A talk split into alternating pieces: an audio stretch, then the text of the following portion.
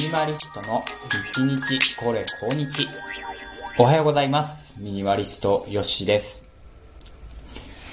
と、今日、岩手県は、そんな寒くないですね。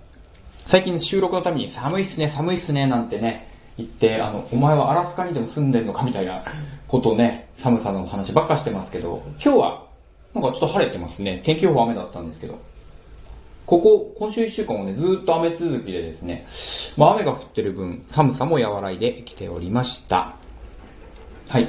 そんなわけでですね、まあ外に出るのが億劫な天気だったので、まあ読書を中心にね、過ごしていたんですけれども、今週読んだ本、えー大学という本ですね。これについてちょっとお話をさせてください。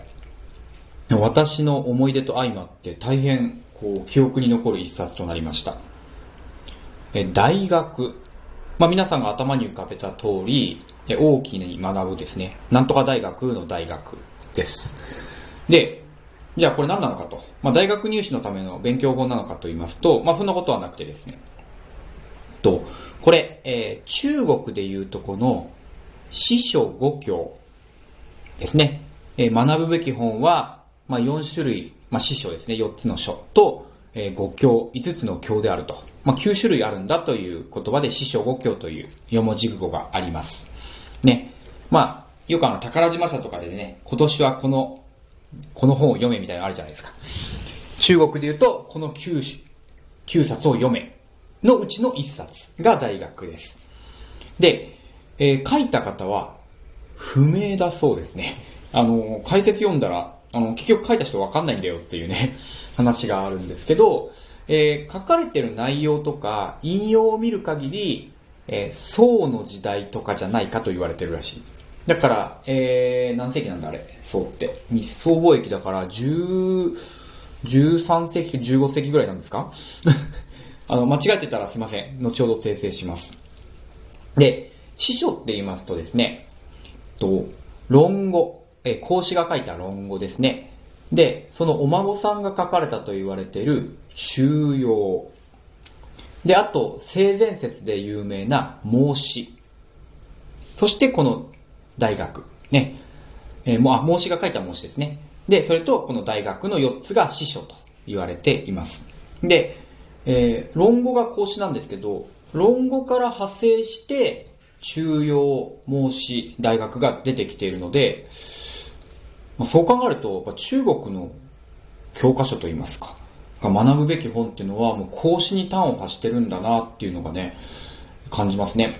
で、もう孔子は、えっ、と、ロで生まれて、え春秋戦国時代に生きた人なんだっけな。すごい昔の方ですよね。2000年ぐらい前の方なんですけども、まあ、中国における、まあ、ソクラテス、アリストテレス、まあ、そういったギリシャ哲学者のように、まあ、愛されて、えーいろんな考え方の中心になっているというところなんですね。だから、今のビジネスマンでいうとこの、何ですか、あの、7つの習慣とか、仕事は楽しいかねとか、チーズはどこへ行ったとか、嫌われる勇気とか、まあそういう有名なビジネス書がありますけども、そういった本に近しいものがその師匠だと思ってます。まあそんなわけでね、読んでみました。と、宇野哲、宇野哲人さん？鉄人じゃないよな、宇野哲人さんか。が、えー、講談社学術文庫から出している大学という本です。で、これ何が書いてあるかっていうとですね、これは主に、えー政治のことを書いてます。政治ですね。ポリティカルなことですね。まあ最近もね、日本の首相が変わりましたけれども、まあそういった話なんです。これだけ聞くと、うん、じゃあこれを読むのは、ね、これから大臣になった衆議院議員の人読んでくれればいいんじゃないのと。ね、もしくは参議院議員の方読んでくれればいいんじゃないのって思うかもしれないんですけど、そういうことではなくてですね、まあ、主に政治のことが書いてあるんですが、そこからですね、じゃあそのために何をするのかっていうことを、か、あの、読んでいくとですね、結局、自分のことから始めましょうよっていうね、あ自分のこ、自分のこういうことができたら、次は自分のこういうことができる。その次はこんなことができて、で、自分のことがやっと面倒見れるようになったら、初めて家族の面倒が見れると。で、家族の面倒が見れなかったら、じゃあ国のことを治めるなんて無理だよね。で、国が収まってなかったら、その地球上、もうコスモポリタンになっちゃいますけどね、宇宙船地球号をどうにかするなんてものは難しいよねっていうね、こう小さいところから大きく発展させていこうっていうのが、この大学の要点なんです。でね、これ語り始めたらもう、とてもじゃないけど12分じゃ終わらないですけどね。ちょっとあの、すごい印象的なフレーズがあって、思い出があったので、その話をさせてください。と、私がですね、小学校の時の話なんですよ。もう急に30年以上前にタイムスリップするんですけど、その時、国語を教えてくれた滝沢先生っていう方がいまして、まあ、この人がね、今思うとすごい、あの人、多分あれだなと、あの、学生運動とかしてた人だなと思うんですけど、勝手に。あの、授業中にサングラスかけてるんですよね。で、タバコを吸いながらですね、多分、あの箱今思い出すと、どっちだろう赤かったんで、ラッキーストライクかなんかだと思うんですけど、タバコを吸いながら教科書を読むっていうね、こう、アバンギャルドな先生でした。で、その先生がですね、あの、基本子供に怒らないんですね。子供が悪ふざけしてたり、いたずらしたりしても怒らない。その代わりに、いつもですね、こう、なんだろうな、重々しく言うわけです。お前らな、精進環境して不全をなすだぞって。何言ってんだって話ですね。もう、まあ、当時小学生ですあの、精進、環境、不全をなすかわからないと。ね。で、あともう一個言ってたんですね。あのー、子供、どういうタイミングで言ったか覚えてないんですけど、ね、心ここにあらざれば、見えども見えず、聞けども聞こえず、食べれどもその味がわからず。そう言ってたんですね。見えども見えず、聞けども聞こえず、食べれどもその味がわからず。ね、心をここにあらざればという言葉です。で、この二つずっと覚えてたんですね。で、最初の方は、まあ、高校大学進んだらなんとなく意味がわかるようになってきて、まあ、精進っていうのは、まあ、ちっちゃい人、まあ、器が狭い人とか、ね、考えが浅い人っていうのは、一人っきりでいるとか、暇をしてると、悪いことをすると。あ、なるほど。あれは、なんかすごい注意する意味で、まあそういういたずらとかしてる奴らって、お前ら小物だぞと。ね。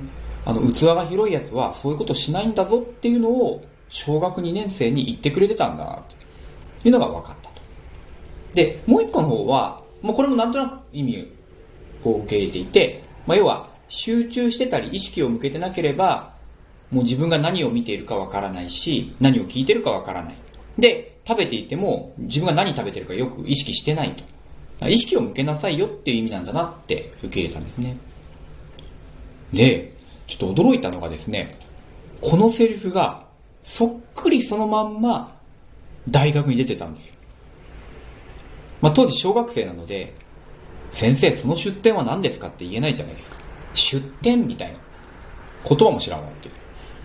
で、これを昨日、こう、まあ、いつも通りですね、仕事前にミスタードーナツでですね、コーヒー飲みながらこう読んでいましたら、全くそのセリフが出てきたんですよね。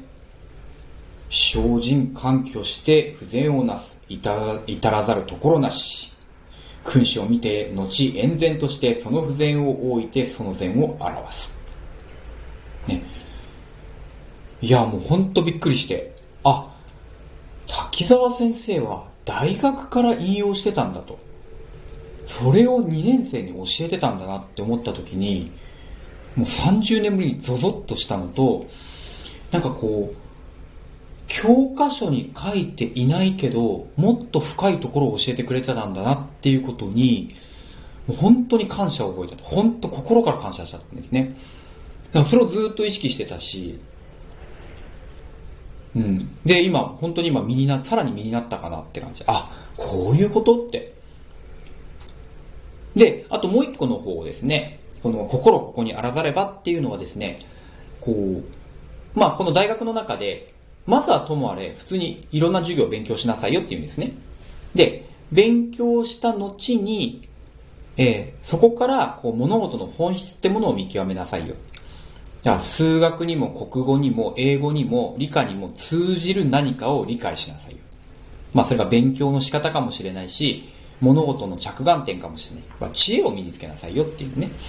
で、その後に出てくるのが、その知識も身につけた、知恵も身につけたら、それを使うための意識と心の訓練をしなさいっていうんですね。もうこれ出てくるんですよ。まあ全部で8種類あるんですけども、で、まあその中でですね、なんで今のこと。えー、修行、精神か。心を正しくすっていうのがあって、精神、ね、心を整えていなければ、まあ何か本を読んでいても何読んでるかわかんないぞと。先生から何か言われても何聞いてるかわかんないぞって。ね。だから身の持ち方をすごいアドバイスしてくれたんですね。だかあーってことはもう大学出てるけど、ほとんどの人ってこの8種類あるうちのね、最初の1つ2つぐらいしか身につけてないんだなって。で、人によってその心を正しくするとか、集中力を高めたりできてるんだなっていうのが分かって、もう本当にね、あの、学びになりました。ね、この大学という本、まあ、本当に短い本です。まあ短いけどね、文章難しいんであれなんですけど、短いけど、まあ私はすごい思い出深かったですし、なんかこう学ぶための、ね、えー、政治家じゃなくても学ぶためのためになる本なので、おすすめです。ぜひ読んでみてください。ミニマリストヨッシーでした。今日もありがとうございました。